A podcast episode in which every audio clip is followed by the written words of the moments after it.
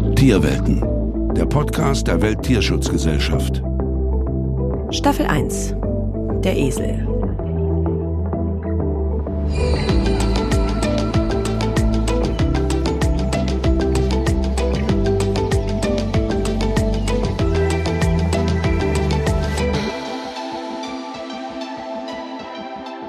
Hallo und herzlich willkommen zu einer neuen Folge unserer Eselstaffel von Tierwelten, dem Podcast der Welttierschutzgesellschaft.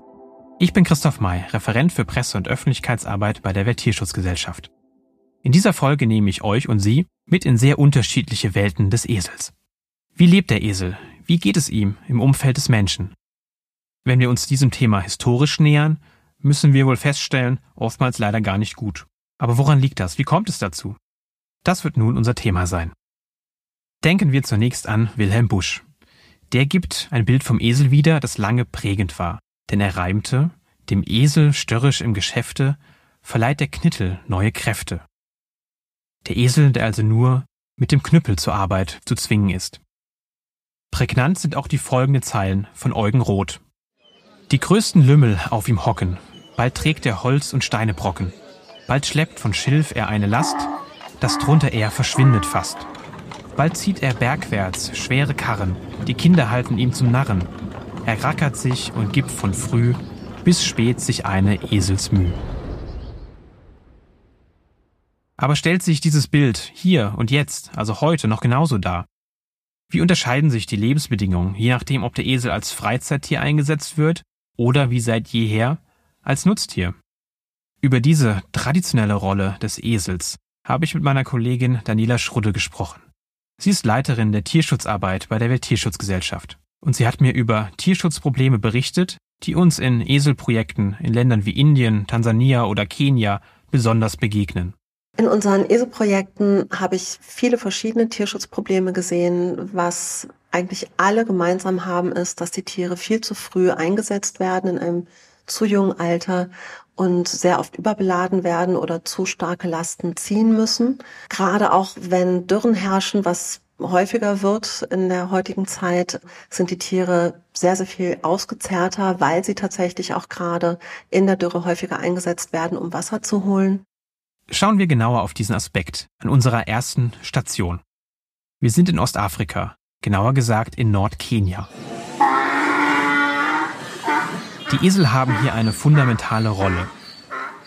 Sie sichern die Lebensgrundlage für viele Menschen.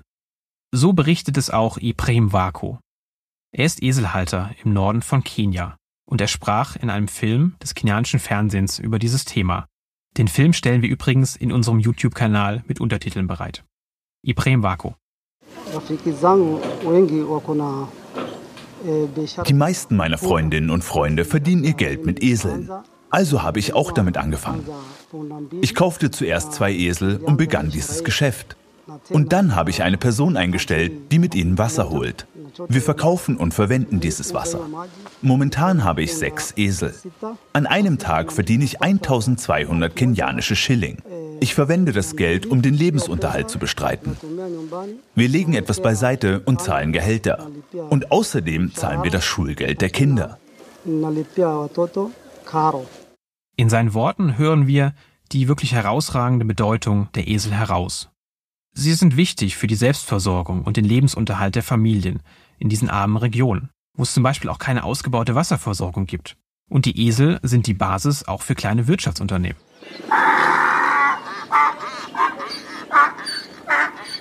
Wir waren für diesen Podcast im Norden von Kenia, in der lebendigen, aber von Trockenheit sehr geplagten Bezirkshauptstadt Moyale.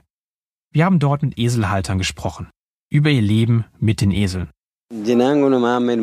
Mein Name ist Mohammed Muhidin. Ich besitze zwei Esel. Von ihnen hängt mein tägliches Überleben ab. Auch das Schulgeld für meine Kinder kann ich nur dank der Esel bezahlen. Meine Kinder helfen mit den Eseln und führen sie zum Beispiel zum Grasen. Eine ganze Familie also, die mit und von den Eseln lebt. Auch Gabole Dambala zahlt mit dem, was er mit seinen drei Eseln verdient, das Schulgeld für seine Kinder. Er weiß, was er an seinen Tieren hat, auch im Vergleich zu motorisierten Verkehrsmitteln.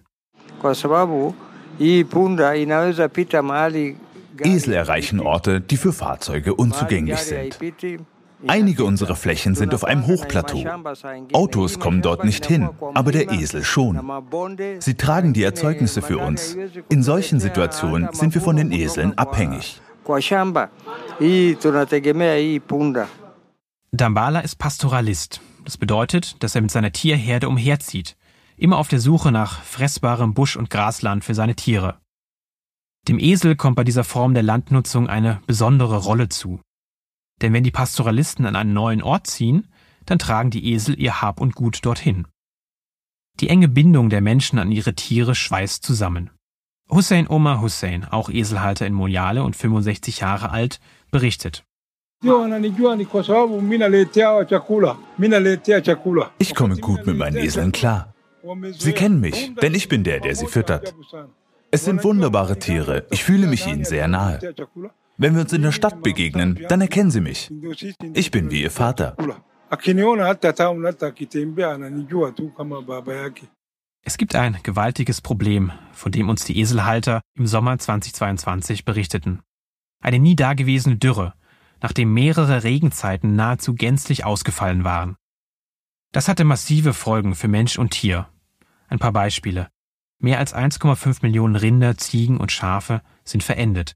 13 Millionen Menschen in Ostafrika wurden dadurch in Hunger und Armut gestürzt. In dieser Dürrelage können sich Esel nicht mehr selbst versorgen. Ihre Halterinnen müssen Futter zukaufen. Dazu noch einmal Hussein Omar Hussein.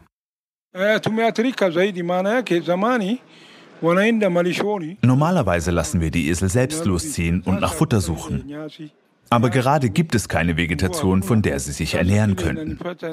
Wir geben viel Geld dafür aus, Weizen und Mais für unsere Esel einzukaufen. Vor der Dürre reichten ein paar Maiskolben als Zufütterung aus. Aber jetzt muss ich dauernd Futter hinzukaufen. Es sind zunehmend harte Lebensbedingungen für Menschen und Tiere. Und immer wieder ist die Hilfe der Tierschutzgesellschaft in solchen Notsituationen erforderlich. Zuletzt waren wir in Kenia aktiv. Dort unterstützen wir unter anderem mit Futtermitteln in einer sehr dürre geplagten Region im Westen des Landes. Wir halfen den HalterInnen aber auch mit einer konkreten Anleitung für eselschonende Sättel und Geschirre, damit die Tiere bei ihrer Arbeit besser geschont werden können. Auch die beiden Eselhalter, von denen wir gerade gehört haben, Hussein und Muhidin, sind sehr bemüht um ihre Tiere. Sie sind Mitglieder in einer lokalen Tierschutzgruppe. Ihre Esel werden entwurmt, vor Ort gibt es eine tiermedizinische Versorgung. Und wenn ihr Geld einmal nicht dafür ausreicht, dann versuchen sie, mit traditioneller Kräutermedizin ihren Tieren zu helfen. Auch für den richtigen Umgang mit den Tieren sind sie sensibilisiert. Noch einmal erzählt Hussein Omar Hussein. Ich kann meine Esel momentan nicht so stark beladen, da sie nicht genug zu fressen haben. Vor der Dürre konnten sie acht Stunden am Tag arbeiten. Jetzt mussten wir ihre Arbeitszeit halbieren. Das ist natürlich sehr lobenswert, aber vermutlich leider eine Ausnahme.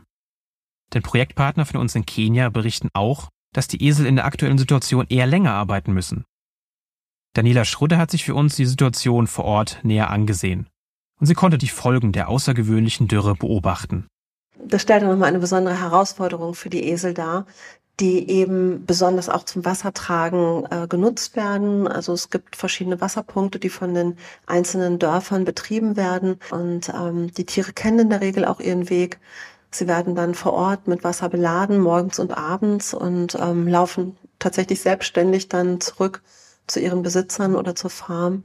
Ähm, was aber je nachdem, wie stark die Dürre ist, und im Moment ist sie wirklich sehr, sehr stark, ähm, bedeutet das auch nicht mehr jeder Wasserpunkt überhaupt Wasser trägt. Das heißt, die Wege werden weiter und weiter. Die Last der Esel in dieser Region nimmt deutlich zu. Als der Tierschutzgesellschaft sind wir, wie gesagt, im Einsatz. Auch mit unserem Partner African Network for Animal Welfare. Der leistet mobile Kliniken in zwei Regionen, in denen besonders viele Esel gehalten werden. Darunter auch in der Region Masabit, das ist der Bezirk, in dem Mojale liegt, wo unsere Eselhalter zu Hause sind. Das Ziel dieses Einsatzes, wir wollen den Zugang zu tiermedizinischer Versorgung für 4000 Esel verbessern, aber auch die Eselhalterinnen weiterbilden, damit sie besser für ihre Tiere sorgen können.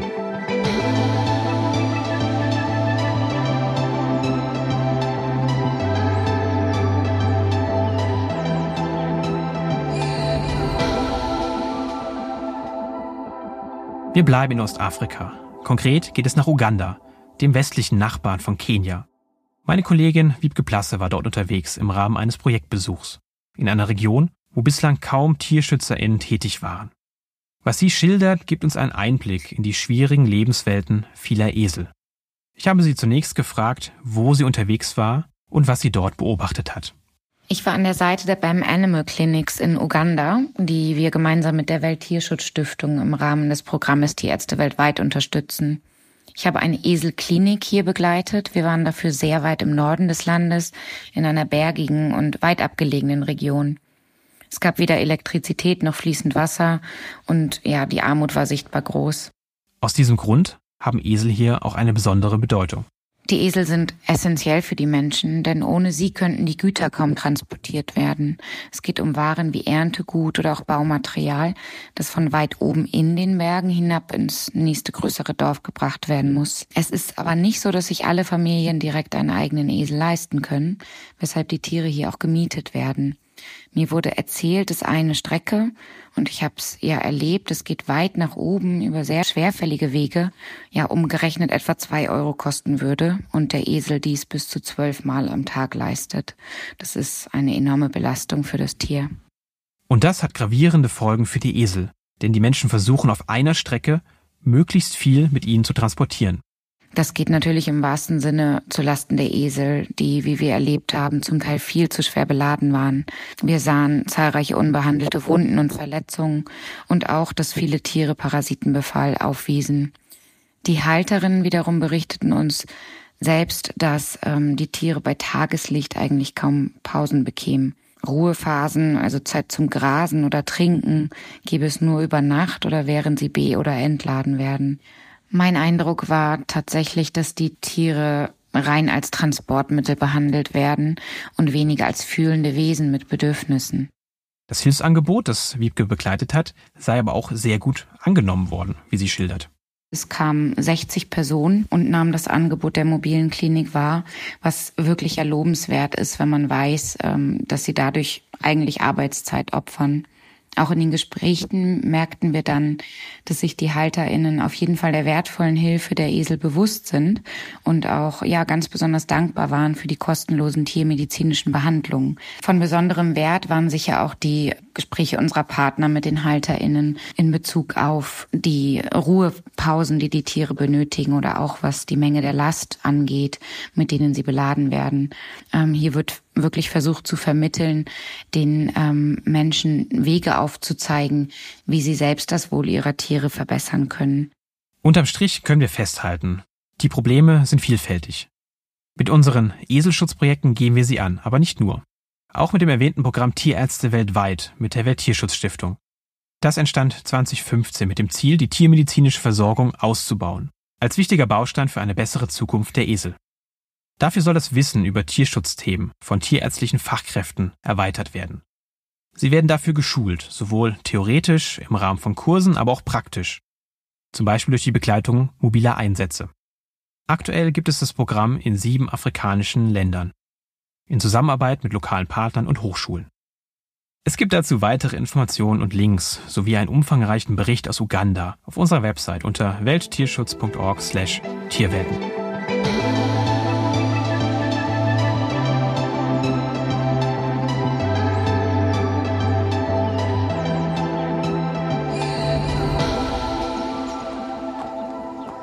Wie anders doch die Welt der Esel heute in Deutschland aussieht, im Vergleich zu dem, was wir gerade gehört haben. Esel sind hauptsächlich Freizeittier. So auch die Eselin Carlotta, die wir gerade gehört haben, als wir gemeinsam für einen kurzen Spaziergang ihren Eselhof verließen. Schon vor vielen Jahrzehnten machte die Motorisierung hier in Deutschland die traditionellen Aufgaben der Esel überflüssig. Heute sind sie vorwiegend touristisch im Einsatz. Ein Beispiel dafür sind Eselwanderungen, auch die drei Eselhalterinnen, die ich für diesen Podcast besucht habe auf ihren Höfen, bieten Wanderungen an. Ich will es schon einmal vorwegnehmen. Nach meiner Beobachtung wird auf diesen drei Höfen alles getan, um das Wohl der Esel zu sichern. Es sind sehr gut umsorgte Tiere, erfahrene und kenntnisreiche HalterInnen. Das bedeutet aber nicht, dass es auch in der Eselhaltung in Deutschland keine Problemfelder gäbe. Und auch bei unseren drei Eselhalterinnen können Probleme auftreten. Auch darauf wollen wir blicken. Wir wollen aber ganz grundsätzlich starten. Es ist ein Prädikat, das ungewohnt erscheinen mag, da der Esel hierzulande kulturell so präsent ist, aber der Esel ist in Deutschland ein Exot. Wegen seiner Ansprüche an den Lebensraum, der eben trocken und heiß sein soll. Und das hat sich auch nach vielen Generationen in Mitteleuropa nicht geändert. Aber was hat das für Auswirkungen? Eine ist zum Beispiel, dass Esel in unseren Breiten leicht überfetten können. Birgit Sassmannshausen vom Eselhof Eselei bei Bad Berleburg verweist auf die Folgen falscher Ernährung bei Eseln. Der Esel, der aus einer sehr kargen Einöde ursprünglich kommt, bevor er überhaupt mal in das saftig grüne Mitteleuropa kam, ist gewöhnt, Sträucher, verdorrte Sachen, also verdorrtes Gestrüpp zu fressen. Und so ist sein Magen und sein Verdauungssystem und sein Stoffwechsel aufgebaut, dass er dieses Angebot äh, gut verdauen und verwerten kann. Wenn wir ihn artgerecht halten wollen, dann müssen wir seinem Nahrungsangebot, müssen wir das so, so gut wie möglich imitieren. Das heißt, er bekommt Heu und Stroh und nur sehr mäßig Gras, sehr mäßig Wiese. Ähm, wenn wir das missachten und den Esel auf eine Obstwiese setzen, dann ist der Esel scheinbar glücklich. Er futtert den ganzen Tag, weil das ist, gehört auch zu seinem genetischen Programm, ständig auf Nahrungssuche zu sein. In erster Linie wird er dick. Sein Fett setzt er gerne am Hals in der Nackenmuskulatur an. Aber vor allen Dingen haben wir damit seinen Stoffwechsel aus dem Gleichgewicht gebracht. Und das könnte zum Beispiel dazu führen, dass sich Gelenke entzünden. Entzündungen der Hufe bei Eseln sind hierzulande nämlich häufig. Ich habe auch mit der Biologin Sarah Fuchs gesprochen, direkt auf der Weide, wo sie gerade ihre Esel versorgte. Daher gibt es in der folgenden Aufnahme einige Hintergrundgeräusche. Fuchs betreibt mit ihren Eseln im Nationalpark Unteres Odertal Landschaftspflege und findet dort viele magere, weil sandige Böden vor. Quasi das Beste, was du kriegen noch kannst in Deutschland. Und selbst da drauf, also gerade in den, in den Monaten sowas wie Mai und auch noch Juni, also April, Mai, Juni, sind selbst diese Trockenrasen zu wüchsig. Also ich habe auch ein paar Esel, die derzeit erheblich zu dick sind. In ihren vielen Jahren als Eselhalterin hat Sarah Fuchs beobachtet, dass die meisten Esel hierzulande früher oder später Stoffwechselprobleme bekommen. Häufig sei die Leber betroffen. Und das wirke sich auch auf die Lebenserwartung der Tiere aus. In Mitteleuropa ist es einfach nur mit hohem Aufwand möglich, dass die Tiere über lange Zeit gesund bleiben. Auch in Deutschland, wo Esel nicht mehr hart arbeiten müssen und wie in den beschriebenen Fällen gut versorgt werden, bleiben sie oft unterhalb ihrer Lebenserwartung. Und natürlich sehen wir auch jetzt die Folgen der Klimakrise, wärmere Sommer, aber trotzdem wird Deutschland nicht zu einem ganzjährig warmen und trockenen Land werden. Esel werden Exoten bleiben, mit den damit verbundenen Schwierigkeiten. So viel also zu den äußeren Umständen. Aber wie sieht es mit der Haltung der Tiere aus? Meine Kollegin Daniela Schrudde nennt eine allgemeine Voraussetzung. Bei der Haltung von Eseln ist es sehr, sehr wichtig, dass sie nicht alleine gehalten werden. Das sind einfach Tiere, die ihre Artgenossen brauchen und vor allem ihre Artgenossen brauchen. Also artfremde Tiere ähm, bringen da häufig nichts für das äh, Sozialleben der Tiere. Was es in Deutschland kaum gibt, sind echte Eselherden. Eine Ausnahme stellt die Herde von Christine Möller dar, von den Eselfreunden im Havelland. Sie kann auf ihrer Weide mit mehr als 20 Eseln diese Vorteile täglich beobachten. Am schönsten ist es am Nachmittag. Da kriegen die meistens so ein Spielflash und ja. fangen an zu toben. Und dann rennt die ganze Herde rum und prügelt sich, also spielt miteinander. Das sieht immer aus wie eine Klopperei. Aber das ist so schön zu sehen, wie dann wer mit wem und auch die ganz Alten in Bewegung sind. Das ist so der Vorteil, wenn du so eine Herde hast. Dass da echt eine Dynamik drin ist. Und die musst du auch hier nicht permanent bespaßen. Die haben sich. Als Welttierschutzgesellschaft leisten wir viel Informationsarbeit. Und ein Punkt ist uns dabei, egal ob in Deutschland oder in Schwellen- und Entwicklungsländern, immer besonders wichtig. Tiere in menschlicher Obhut sollten die Freiheit haben zum Ausleben ihres natürlichen Verhaltens. Und wir müssen daher die Frage stellen, werden wir Eseln, die beispielsweise in Zweierhaltung leben, damit wirklich gerecht? Die Antwort ist ziemlich kompliziert und die Anforderungen an ihre Haltung bleiben komplex. Kommen wir zum Thema Gesundheit. Die drei Eselhalterinnen, mit denen ich gesprochen habe, haben mir gegenüber stets betont, man muss einen Esel wirklich genau im Blick haben.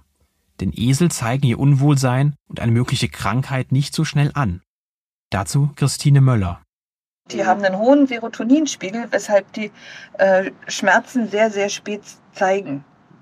Und äh, man muss die eben wirklich ganz, ganz doll beobachten und auch sein Tier kennen, um zu mhm. merken, wenn es dem nicht gut geht. Ein Pferd zeigt sofort, hier lahm, mein Fuß tut weh, aua, oder ich bin zu schwer belastet, mein, mein Rücken tut weh. Das macht der Esel ganz spät und dann auch gar nicht so heftig wie ein Pferd. Und wenn der zeigt, ihm geht's nicht gut, dann ist schon die Kacke am Dampfen. Ne? Dann mhm. solltest du den, muss der Tierarzt eigentlich schon um die Ecke stehen. Möller von den Eselfreunden im Havelland betont, der Esel ist keineswegs das billigere Pferd.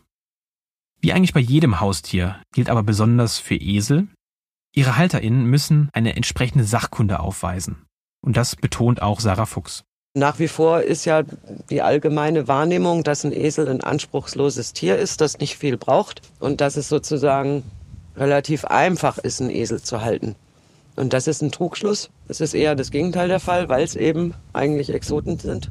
Aber ganz viele Eselhalter wissen eben einfach nicht genug. Und dann hast du halt immer die eine Fraktion, die das dann irgendwann merkt und sich dann informiert oder Hilfe sucht. Und die andere Fraktion, die halt nichts unternimmt und dann hast du halt irgendwann dann diese Notesel.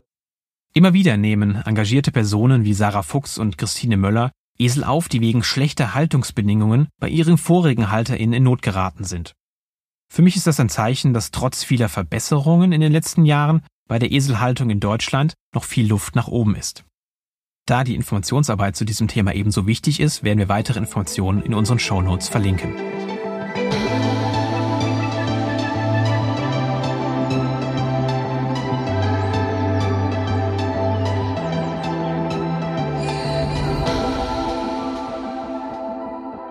So viel zu den Herausforderungen und Problemen mit der Haltung allgemein. Wir wollen jetzt aber noch auf einen Bereich blicken, der typisch für die Eselhaltung in Deutschland ist. Das Wandern mit Eseln. Und wir haben dazu einmal recherchiert und konnten in Deutschland knapp 100 Anbieter für Eselwanderungen finden. Ich finde, das ist eine beachtliche Zahl. Buchautor und Eselwanderer Erik Kormann beschreibt die Herausforderungen einer Eselwanderung. Aus seiner Sicht müsse man stets beachten, dass der Esel ja durchaus eigene Interessen hat. Die wachsen ihm auf so einer Wanderung im Prinzip ins Maul und es gibt ständig irgendwelche Sachen, wo der Esel naschen, kosten, fressen und probieren möchte. Lauter gute Gründe, um ja mal stehen zu bleiben für längere Pausen. Und hier ja einen Weg zu finden, nicht gleich immer den Fürstrick loszulassen, sondern auch mal zu sagen, nee, man kann mal auch so zwei Kilometer laufen, ohne zu verhungern. Das kostet manchmal Überwindung. Das muss man auch erst mal lernen. Was also wirklich ohne Gewalt geht, mit einer ganz einfachen, klaren Zeichensprache und auch wirklich klaren Gesten. Kormann hat ein Buch geschrieben über das Wandern mit Eseln. Darin berichtet er über eine 230 Kilometer Tour, die er mit seinem Esel durch die französischen Cevennen gemacht hatte. Er ahmte damit Robert Louis Stevenson nach. Der hatte im 19. Jahrhundert mit seinem Buch über eine Eselwanderung dieses Genre der Reiseliteratur quasi erfunden. Bis heute erhält dieses Buch ein positives Echo, was mich doch ein bisschen erstaunt, weil darüber oftmals in Vergessenheit gerät, wie schlecht eigentlich Stevenson seine Eselin behandelt hat bis hin zu Schlägen und Tritten. Das ist natürlich etwas, von dem sich Kormann strikt distanziert. Das Wohl der Esel steht bei seinen Wanderungen an erster Stelle. Kommen wir nun zu einem positiven Aspekt, der mit den Wanderungen verbunden ist, für die Tiere, nämlich die Bewegung. Die Vorfahren der Esel streiften täglich durch sehr große Reviere. Sie waren es gewohnt, in karger Umgebung viel laufen zu müssen, um Nahrung zu finden. Vom genetischen Programm her sind sie also durchaus für längere Wanderungen geeignet. Viele Esel sind auch neugierig und dem Menschen durchaus zugewandt. Aber eine Eselwanderung erfordert eine gute Ausbildung der Tiere und viel Sachkunde, wie Erik Kormann ergänzt. Man muss eine Menge beachten, auch was das Packen des Esels angeht, was die Eselpflege angeht. Wenn man so lange mit dem Esel wandert, sollte man auch wissen, wie man sich die Hufe anguckt. Also einfach so hingehen und vielleicht jemanden kennen, der sagt, auch hier kannst du haben, lauft mal los das sollte man nicht machen. Wirklich nicht. Weder für sich selber und schon gar nicht für das Tier. Nicht nur die Esel müssen also ausgebildet sein, sondern auch die Personen, die sie führen. Sonst wird eine Wanderung schnell zum Frusterlebnis. Wir müssen aber auch noch auf Eselwanderungen aus der Tierschutzperspektive blicken. Daniela Schrudde, unsere Leiterin für Tierschutzarbeit, hat einen durchaus kritischen Blick darauf. Sie sagt, es gibt Esel, die finden das toll an einem Tag und vielleicht für eine gewisse Zeit. Aber wenn natürlich Touren gebucht sind, dann muss auch eine entsprechende Anzahl von Eseln einfach bereitgestellt werden. Und dann wird es schon etwas schwieriger, je nachdem, wie viele Tiere auch zur Verfügung stehen, die zu finden, die auch wirklich Lust haben und die dann aber auch Lust haben, das sehr lange durchzuziehen. Ähm, das Problem ist nämlich auf den Wanderungen, dass es da dann auch kaum eine Rückzugsmöglichkeit gibt. Wenn man einmal auf der Wanderung ist, dann wird die auch bis zum Ende durchgezogen, wenn jetzt nicht was Dramatisches passiert. Schrutte rät daher, da muss man dann auch wirklich als, als Teilnehmer sehr stark darauf achten, dass es wirklich ähm, Anbieter sind, die dabei sind mit erfahrenem ähm, Personal, die auch nicht sehr häufig Touren anbieten, die eine große Anzahl von Eseln haben, um dann auch entsprechende Esel aussuchen zu können und ähm, die dann vorher noch eine kleine Schulung machen. Es gibt also viel zu beachten bei Eselwanderungen und auch hier ist Sachkunde wieder das A und O. Wir haben in dieser Folge gesehen, Esel und Mensch, das kann gut funktionieren, aber es gibt auch viele Faktoren, zum Beispiel Klima oder die Kenntnis der HalterInnen, die die Lebensbedingungen der Esel maßgeblich beeinflussen, möglicherweise auch zum Schlechten. Über eine der größten Gefahren der Esel vor allem in Schwellen- und Entwicklungsländern ausgesetzt sind, sprechen wir in der nächsten Folge. Das Stichwort lautet Eselshaut. Die Diebstähle nahmen zu, nachdem die Eselschlachthäuser im Land geöffnet wurden. Als die Esel in Naivasha geschlachtet wurden und ihre Felle nach China exportiert wurden, wurden auch mir zwei Esel gestohlen. Auch meinen Nachbarn. Selbst als die Esel mitten in der Stadt nach Nahrung suchten, wurden sie gestohlen. Wir werden also über ein globales Tierschutzproblem sprechen, den länderübergreifenden Handel mit Eselshäuten und was das für die Tiere aber auch für die Menschen, denen die Tiere gestohlen wurden, bedeutet. Dafür blicken wir auch auf kulturelle Hintergründe, vor allem in China. Ich freue mich, wenn Sie und ihr auch dann wieder dabei seid. Bis dahin. Tierwelten ist ein Podcast der Welttierschutzgesellschaft in Zusammenarbeit mit Schönlein Media. Weitere Informationen zu den Inhalten des Podcasts finden Sie online unter www.welttierschutz.org/tierwelten.